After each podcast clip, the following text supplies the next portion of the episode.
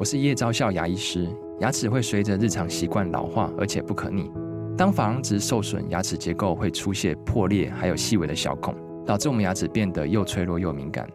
这边我真心推荐贝欧尼修复牙膏，内含 BioHAP 成分，搭配正确的刷牙习惯，经科学实证，可在两周有效让牙齿再矿化，修复受损珐琅质的细微小孔。相关资讯及购买通路，请参考资讯栏连结。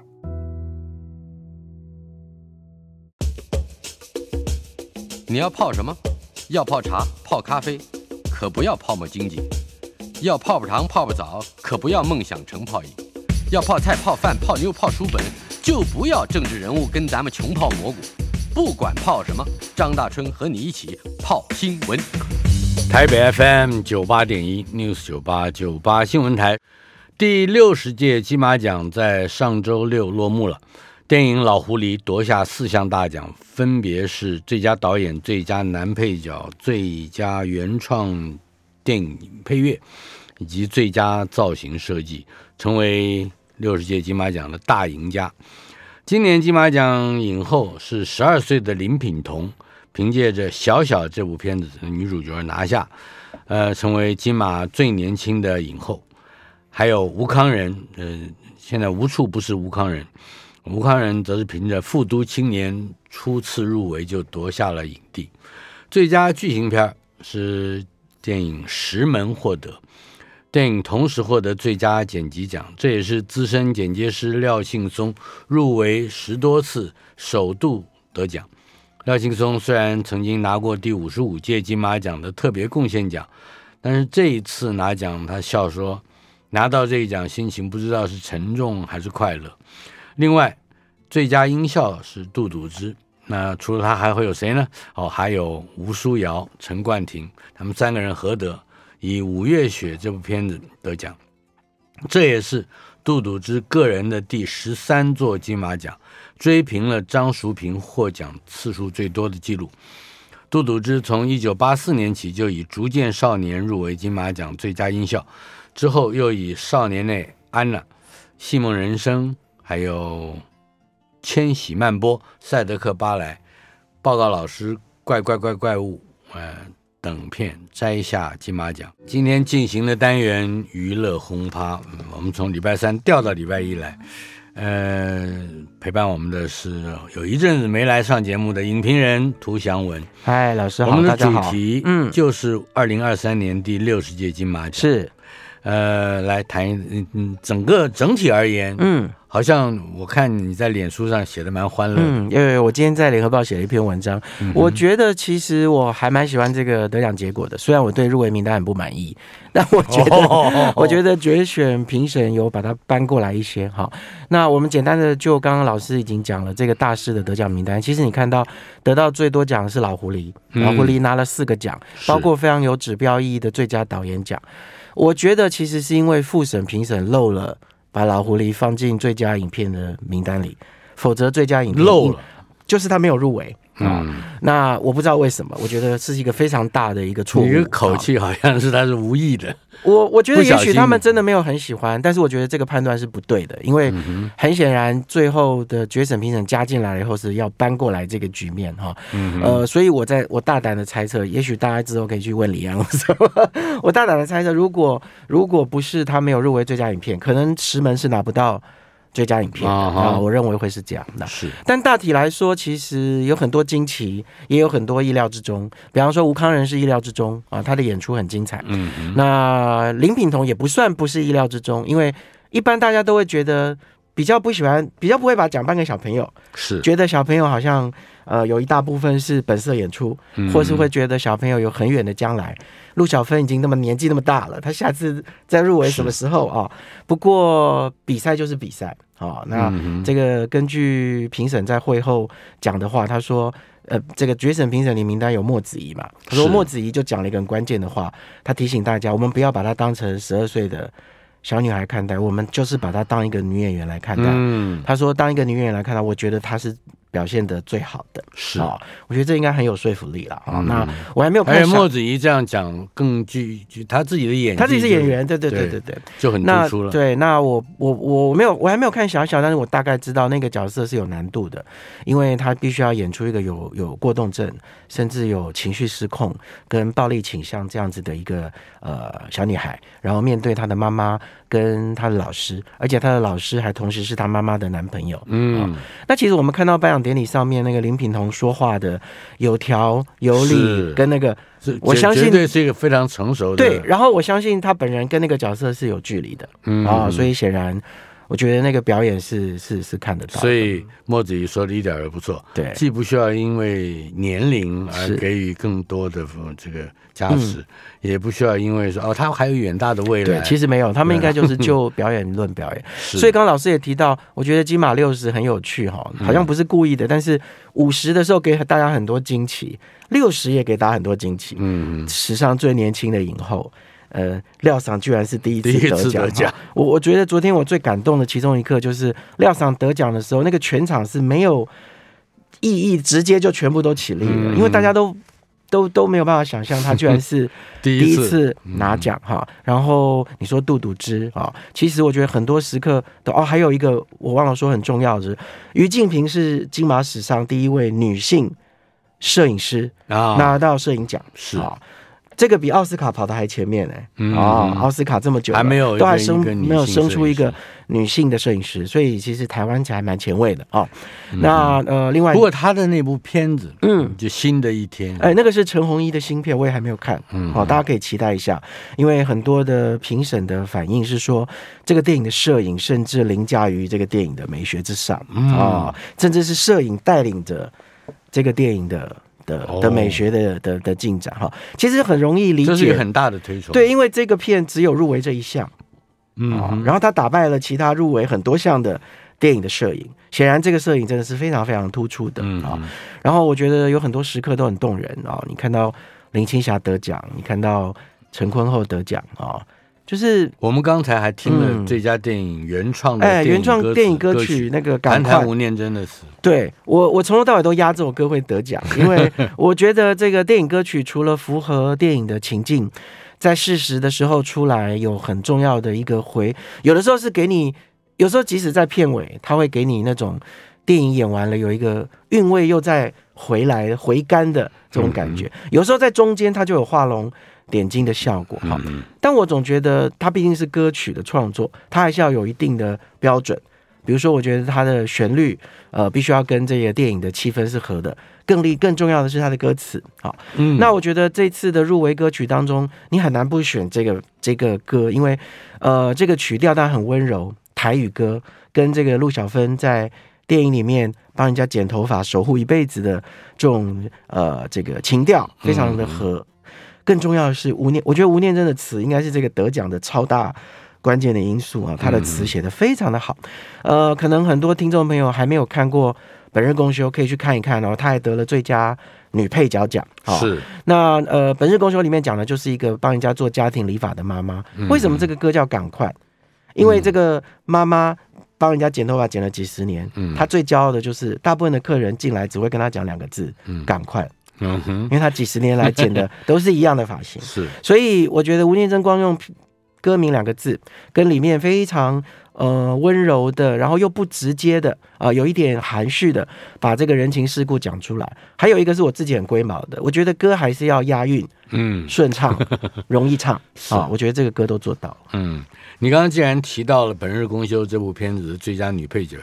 谈一谈方志友的，我觉得其实很多人说方志友是爆冷门哈。那我我承认，因为一开始大家觉得呼声更高的是，也许是陈意涵啊，因为陈意涵演出那个妈妈，跟这个林品彤有非常多激烈的呃对手戏啊。然后也有人猜万芳啊，因为万芳在吴月雪的最后的结局上面有一个极有爆发力的这个表演哈。但我觉得可能相对而言，在这些分歧的状况之下。我自己猜测，我觉得方志友是胜在自然，嗯哦，因为他看起来没有烙太多的痕迹，然后我觉得他很明显的是，呃，本日公休里面除了陆小芬以外，其他所有年轻演员里面台语的那个口条，嗯哼，最像陆小芬的女儿的轮转，哎，非常的轮转。所以我觉得最后他，因为听说这个女配角奖是非常分歧，就是说评审的意见吵了很久，所以我只能推测，我觉得他最后是胜在自然。嗯嗯，呃，在今年既然说到了这个廖廖桑是。廖桑的整体的成就，以及在这部片子里面的杰出表现，嗯，可以说一下吗？呃，我觉得廖桑自己在致辞的时候就讲出了一个关键，为什么是吧？呃，他为什么一直都不会得奖？嗯啊，因为大家最熟悉的，他合作最多的人就是侯孝贤。嗯哼，那大家知道侯导最擅长的电影的美学风格就是长镜头。嗯哼，所以呢，在这种比赛的时候，廖桑一定是吃亏的，因为大家就觉得不剪长镜头不需要剪了。其实错了，长镜头当然还是需要剪。你在一分钟的时候剪，跟一分三十秒的时候剪，那个气韵还是不一样的。可是比赛就是现实的。啊、呃，所以廖桑大部分都遇到，比方说遇到香港的动作片，嗯，遇到武侠片，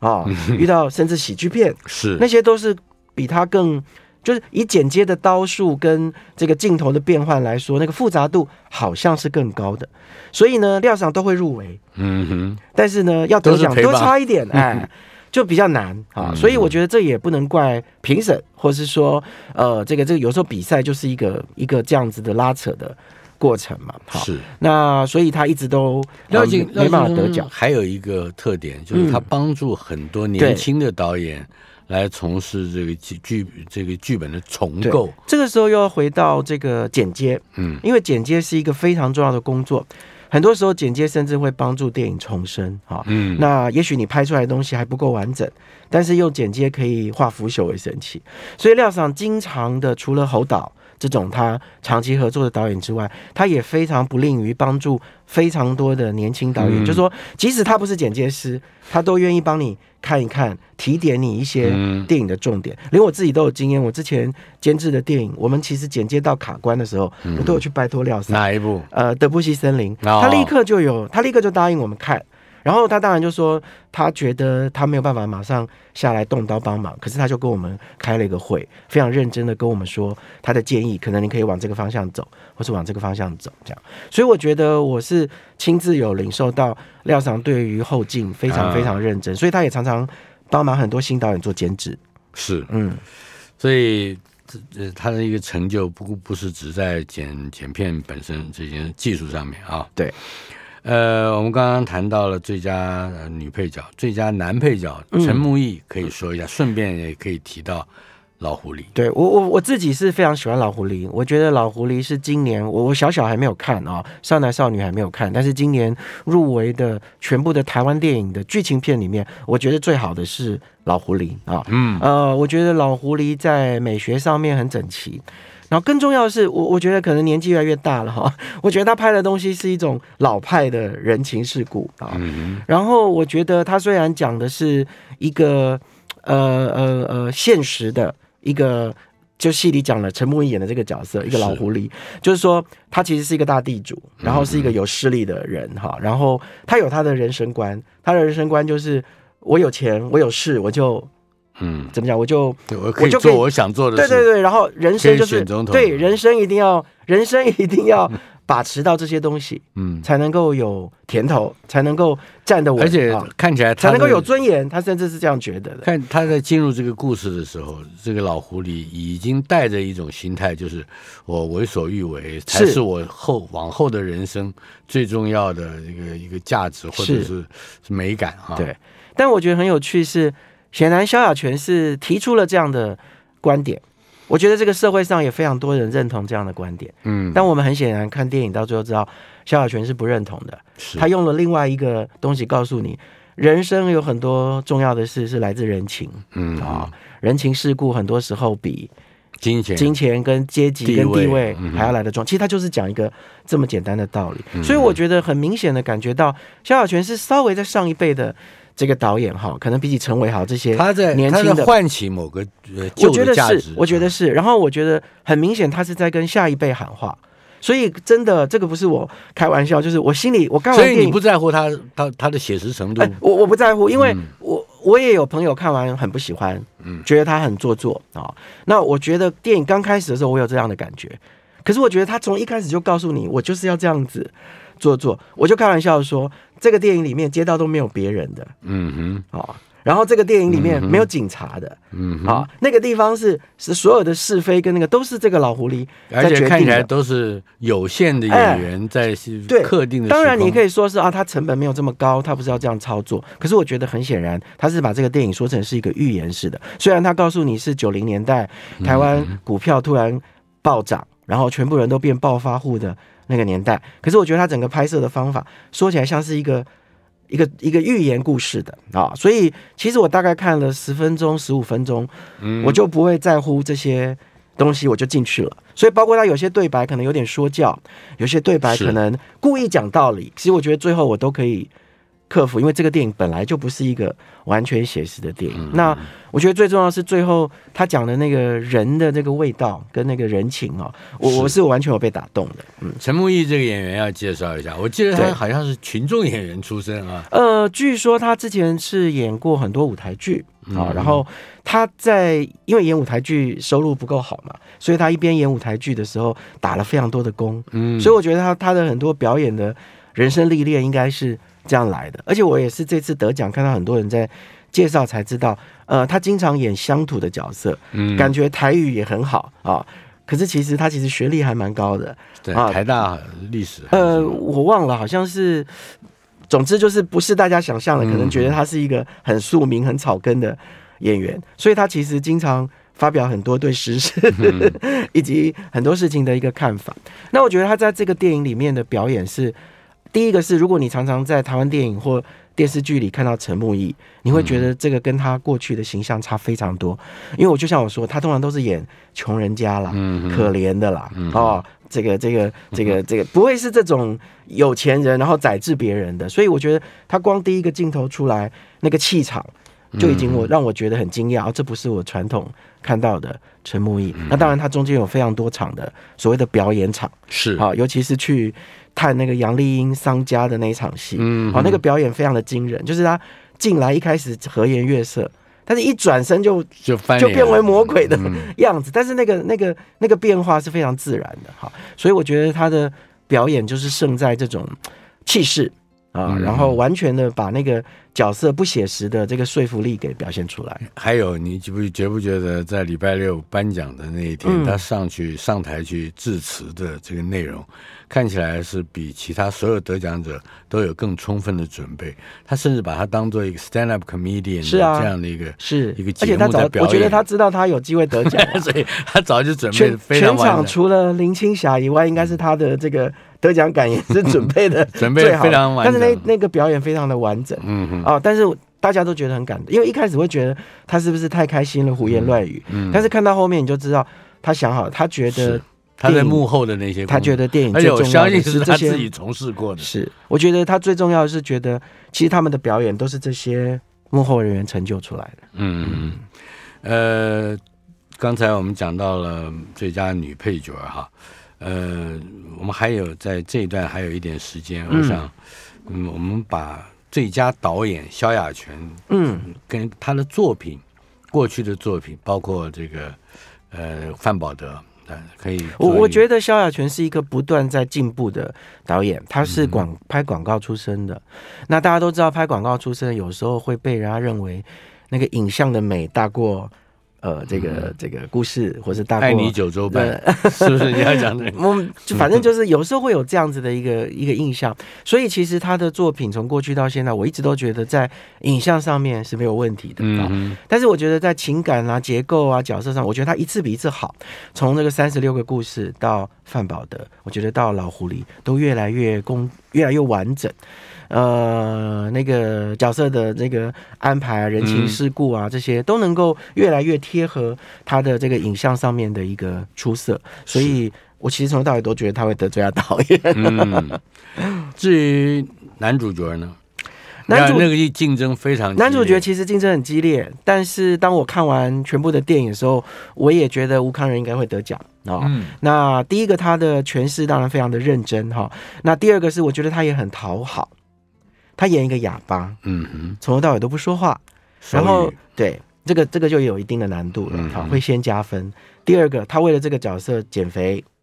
晒黑，嗯哼，把自己变成像一个马来西亚没有身份，只能靠打零工过日子的一个华人啊。其实我觉得，就像李安说的，李安说他在第一场还第二场戏，他在那边剁鸡的时候，因为他在市场帮人家剁鸡，嗯嗯，他就被说服了。我没那么快啦，我大概再过十五分钟，有一场他跟弟弟还有他们隔壁的一个邻居三个人话家常在吃饭的戏，我就被他打动了，因为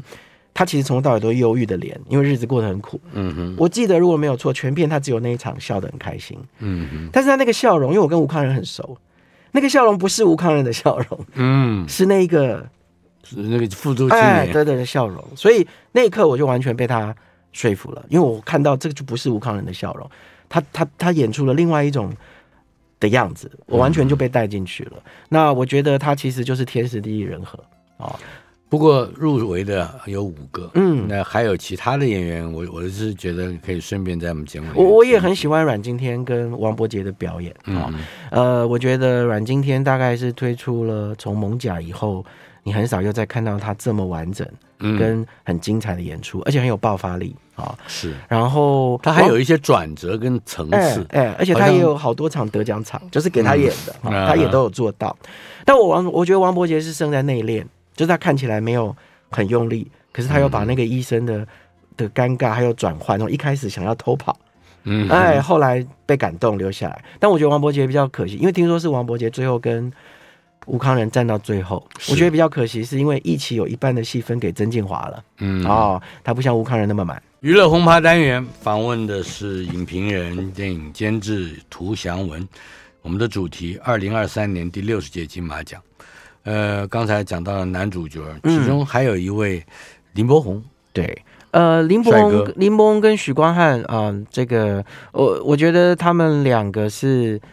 呃气势跟人望胜过这个作品了，嗯、就是说呃，其实我想最多的观众看过跟听众看过，应该就是这个关于我和鬼变成家人这回事，对。那么其实这个我们也可以顺便谈一下，就是说我觉得这个作品是一个非常成功的商业。作品，嗯。他清楚的算计偶像啊，偶像的形象的改造啊，然后类型复合啊，然后又有噱头，因为故事就是一个钢铁直男捡到了红包，必须跟一个 gay 冥婚啊。其实光故事说出来就很有喜感哈，所以我觉得它票房会非常好是很有道理的。但我其实有点怀疑，我觉得在最佳影片的竞逐出现这个片，其实是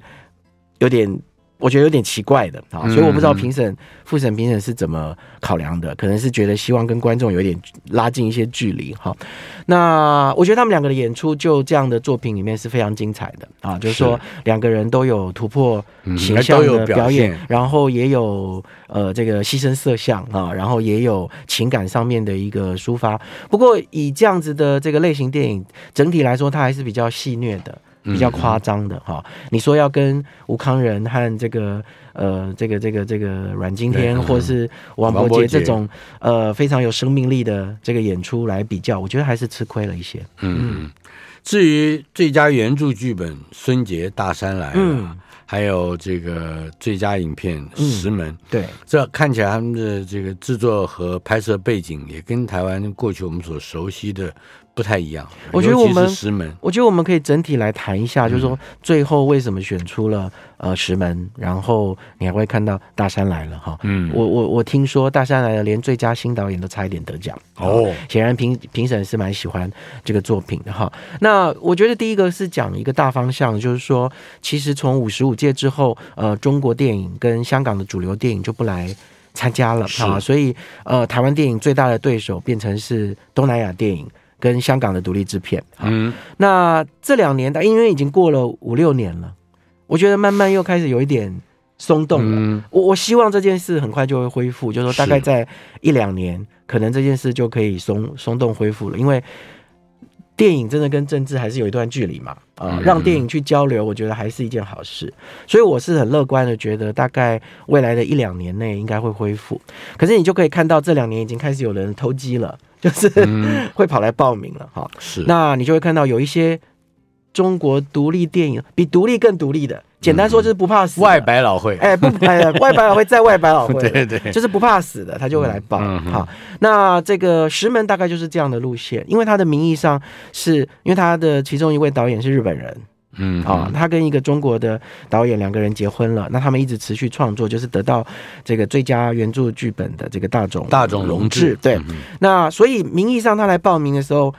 我讲，如果中国政府找茬，他会说我们是日本片，是日本制片方来报名的，嗯、不是我的问题。好，所以他可以闪这个婚姻，他可以闪过这个啊啊啊，是吧？嗯、他可以闪过呃这个事情。好，那我们会回来讲这个这么大的方向的原因，并不是要说说啊这个这个这个这个中国电影就多了不起。我觉得是呃在五六年大家都没有看到中国电影来角逐。嗯哼，呃那。你少数可以在台湾上的中国电影，就是抽签的那些，绝大部分还是比较主流的电影。是，以前我们只有在金马的，就最容易在金马的这个平台看到这些很厉害的中国的独立制片。嗯，但是我们有四五年都没有看到了。是，所以我觉得石门有一点占了这样的便宜，就是他家带酒没看到，知道就顾博狂就突然乒乓就觉得很兴奋，哈。其实我诚，我必须要坦诚，我自己看石门是没有那么兴奋的哦，因为我觉得他的故事跟题材当然非常尖锐。这个很刺激人，因为他的可能很多这个听众都没有看过这个电影。我我希望我对对对，我希望他得最佳影片之后会有人把它引进，因为它是一个快要三小时长，嗯，然后非常考验耐性的一个作品。我觉得要商业映演有点困难。好像在影像也非常简约，对，它影像非常简约，呃，然后它其实我觉得它绝大部分有点像纪录片的偷拍那种感觉。嗯，他的故事讲的是一个女孩子，一个年轻的女孩子，那么呢，她从头到尾都一直乳房在胀痛。我们要看到后面才知道原因，原来是她怀孕了啊。嗯、那么中间的这个过程中，你就发现她到处的打零工，想办法赚钱啊，然后各方面，然后又是中国开始疫情要起来的那个时候，所以她一方面又反映到疫情，一方面又讲了中国那种底底下阶层为了讨生活的困难。然后最恐怖的是，她发现你发现她故事里面讲的是很多女人私年轻女人私底下卖卵子啊。或是帮人家借腹生子，是卖子宫这样子哈，嗯、所以他最后在讲到的是这个这个主题，所以你可以想象这个议题性是非常犀利的。你可以想象在自由民主安逸的台湾 看到这样的题材，会非常的受到刺激。是，所以我必须得坦诚，我觉得他是胜在这个题材的尖锐跟犀利。好，然后包括廖桑得到剪接奖，因为我觉得他有点像在剪接一个纪录片。嗯，你可以想象他拍摄的素材一定极多，所以他在。嗯，颁奖典礼的舞台上，嗯，说很多时候只有两个人到五个人，对，哎，所以我这是什么概念？是包括演演员在内？我觉得应该是，嗯，或是只有工作，就算不算演员，只有工作人员，只有两个人或五个人，也是非常惊人的事。是，所以我其实不知道这是好是坏啦，因为我必须得说，我认为金马奖是鼓励一个大的工业跟产业的一个奖项，嗯，所以基本上这样低线的电影。其实入围就很不容易了，通常很难，最后会得奖。所以那个题材的震撼，那今年会得奖，我觉得第一个原因就是对那个震撼度大过了其他入围的电影，他们没有办法因为考量工业跟技术选给其他电影。是另外一个，我觉得是老狐狸没入围了，反正我觉得可能老狐狸会赢，会在最后一刻赢石门，当然也不一定，因为据说最佳导演就是老狐狸跟石门也是拼的。缠斗的你死我活，好，那我觉得大山来了也是一样，不过大山来了稍微容易一点。我觉得大山来了如果引进台湾观众应该喜欢，因为大山来了就讲一个小镇里面小县城，对一个小城，然后里面呢这个有一个离开这个小城很久的一个老大，就是就是好老狐狸啦，就是宰制整个整一个那个人叫大山啊。那后来呢，电影的一开始就是就有传言说大山要回来了，就全镇的人就开始。怕的要死，然后就牵一发动全身。其实最后我们当然知道，大山根本没有要回来。嗯啊，所以这个是很标准的中国式的那种。所以一个有权力、有过权利跟地位的人，如果他让他再进回到这样一个地方，然后大家会害怕嘛？那因为他过去的仇人啊，哦，还有什么什么，他以前有的地盘呢？哎，他以前有的地盘跟利益都被别人占走了。那怎么办呢？这些人就会开始怕。这个绝对反映中国人社会是，其实台湾也是一样。是，然后这些人开始怕，就会开始动手脚嘛，或是想要去弄他，不要让他回来，想要杀他等等。所以我觉得这个故事本身是非常精彩，而且是就像老师说的，我觉得所有中国人看了都会有嗯共鸣的，因为他非常的合乎中国人的人情世故。好，是。那这个电影确实很幽默，也很精彩，但是它也是很很明显的看到是很少人啊，然后影像上比较粗糙的，对对对对对。Uh. 但是他的创意非常的强，所以他得到了原著剧本奖。我听听说他也差点得最佳新导演奖。这个导演跟编剧是同一个人嘛？对对对，他也出了一些新闻，因为听说他入围金马奖以后就被起底，他其实是在中国很有人气的一个网红哦，所以这个对他的事业可能会不知道。但是后来他本来要来出席金马的活动，就全部都消失了。嗯哼，嗯，就这样子。每一次访问你，我都想要透过你专业的眼睛来为我们对于一个影展或者是一个比赛，嗯，后来的这里面的那些个技术成分做一些个比较清楚的介绍，嗯，比方说有最佳今年呢、啊、最佳造型设计，嗯。嗯是老狐狸，你喜欢的电影，嗯、而这个得得奖的是王志成和高仙玲。嗯，我想大概目大家的目光都会集中在王志成身上啊。这个很有趣，王志成自己在领奖的时候都说了，我其实也觉得很惊讶，因为我们都知道王志成是做美术的。好，那他这次得的是造型设计奖，我觉得应该是，这是我猜测的。如果老师有机会访问萧亚全或是什么，让他说。但我猜测应该是萧亚全就告诉他说，因为这个电影的调性要非常的统一，嗯，他又要看起来像回复到九零年代，嗯，可是他要有一点非写实，是，所以我觉得他应该是给了王志成一个任务，是说我你连衣服都要管，因为整个的调性是必须要 统一。所以我们都知道王志成不是做造型设计的，嗯，所以主力的造型设计应该是高仙玲。那我觉得王志成是负责整个统合，就说这个电影在视觉上，包括美术，包括服装，我觉得甚至包括还有车辆，就是全部，因为车辆也算在美术里面，对。然后包括特效，我觉得可能都在这个王志成的统整里面。所以我觉得那几辆车子啊，嗯，就是老狐狸的车子，绝对。会归入造型设计的一部分，它不是服装啊，嗯、但是它是一个很有，就它可以辅助这些角色，嗯、尤其是你看那个陈木易每次出来是。哦，跟着那台车，然后车窗摇下来啊、哦，那个样子，其实，所以有时候这个电影的整体，所以有时候很有趣，就是说电影的这个工作你也很难真的细分啊。你说最佳造型设计，那其实也一直在吵说要不要把化妆师也放进去，欸、因为像奥斯卡就分开了一个最佳化妆。奖好，我觉得之后未来金马也可能会多出一个最佳化妆奖了，嗯，是有可能的。是的，我们稍后片刻会进一段广告，广告之前我们先把下一集下一节节目的一个题目介绍一下，丢出来，嗯、那就是最佳音效，这也是得奖无数，那毫无疑问，杜笃之，呃，吴书瑶、陈冠廷，嗯、呃，我们来谈谈音效这个奖项。台北 FM 九八点一 News 九八九八新闻台娱乐轰趴单元访问的是影评人涂祥文，祥文啊，嗯，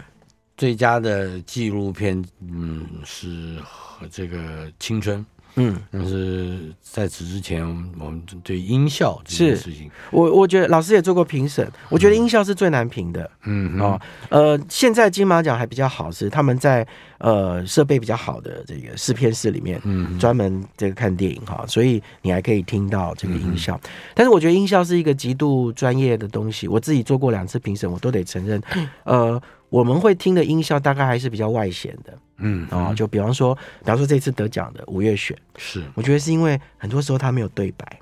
嗯哼，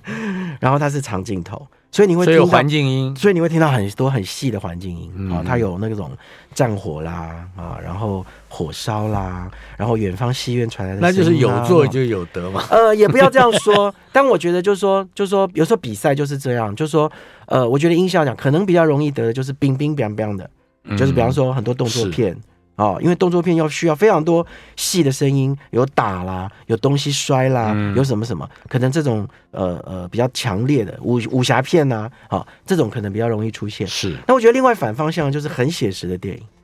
因为很写实的电影有的时候它靠的真的是音效的气氛，嗯、所以我觉得音效比赛倒不是真的真的最 detail 的技术的比赛，因为那个那个只有杜哥。可以评得出来吧？他他什么声音声音都有啊。对，但我觉得在评审的的耳中，可能我们就会发现，我觉得最后选的都是音效最能够，就这个电影就这个比赛来说，音效这个项目最能够帮助到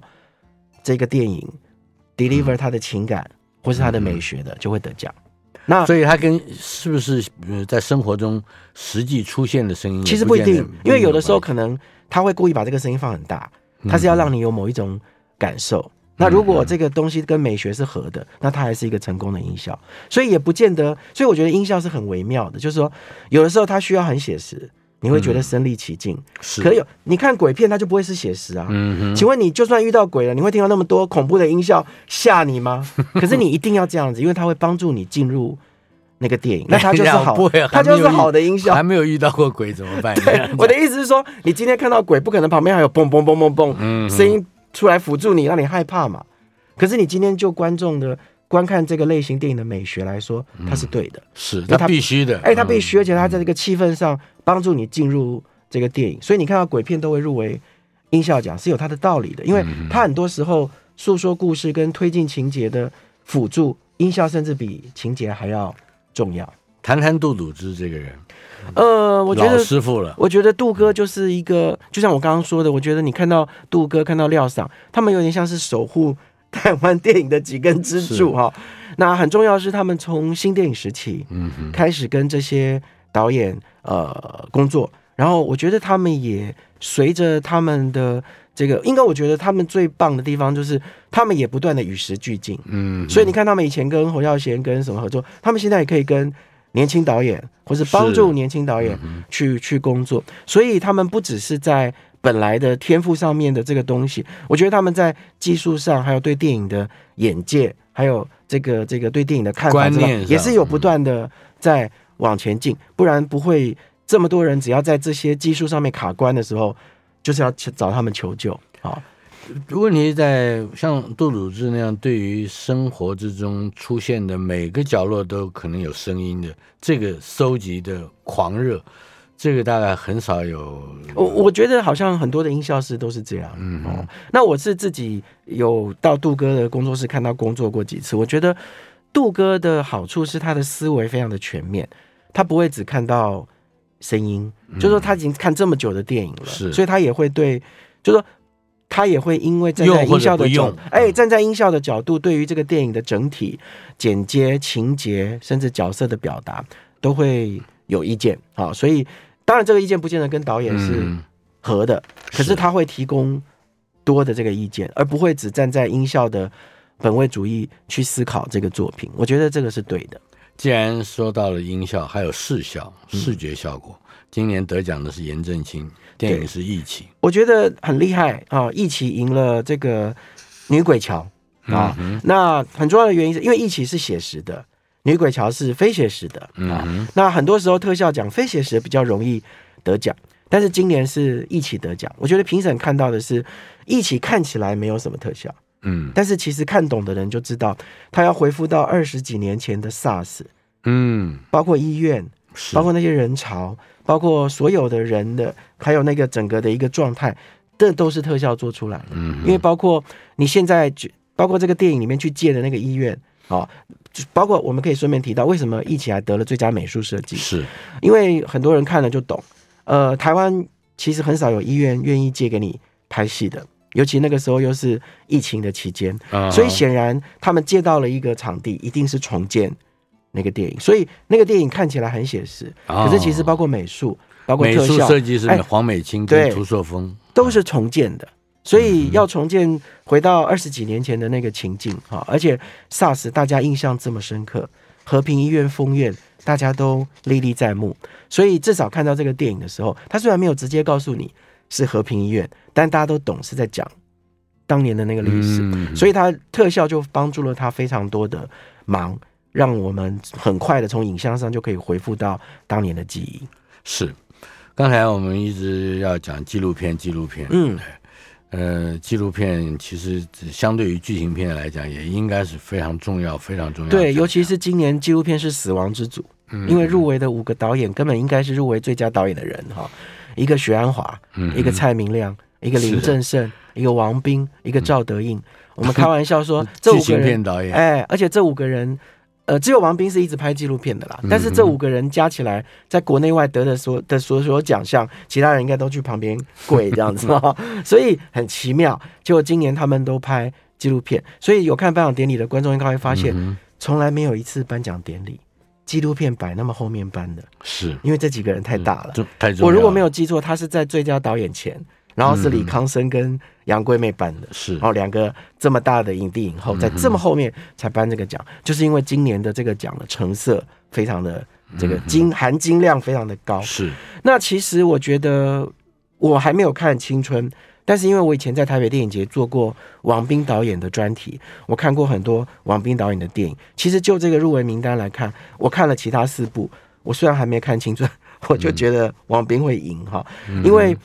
王斌的拍法就是那种最最最最最基本、最传统、最苦力的那种。我们开玩笑说叫做蹲点式的嗯拍法，他就是在那里经年累月的不断的拍，不断的拍，而且他不会设计什么，他就是我先拍了再说，嗯，一直拍，一直拍，一直拍。他可能拍的你没有办法想象多的这个影片跟素材，然后才从里面去剪出他要的东西。是，所以他的作品一向片子很长。嗯，然后你看前面半小时、一小时，甚至一个半小时，你都还会不太知道他到底要讲什么。嗯，可是大概到后段，你就会被震撼到，因为他马上就可以切入核心。可是你切入核心的原因，就是因为你已经看到前面那些非常细碎的生活的样貌。是，所以这种就是最，我觉得这种是最扎实的基本公式的纪录片。嗯，那不是说蔡明亮或者说其他人不好，而是说说相对而言这个难度。跟挖掘的深度，其实我本来就觉得王斌比较占便宜啦。就这次的比赛中，嗯、是。另外还有就是今年有终身成就奖，嗯，包括呃这个林青霞，呃还有陈坤厚，林青霞，嗯。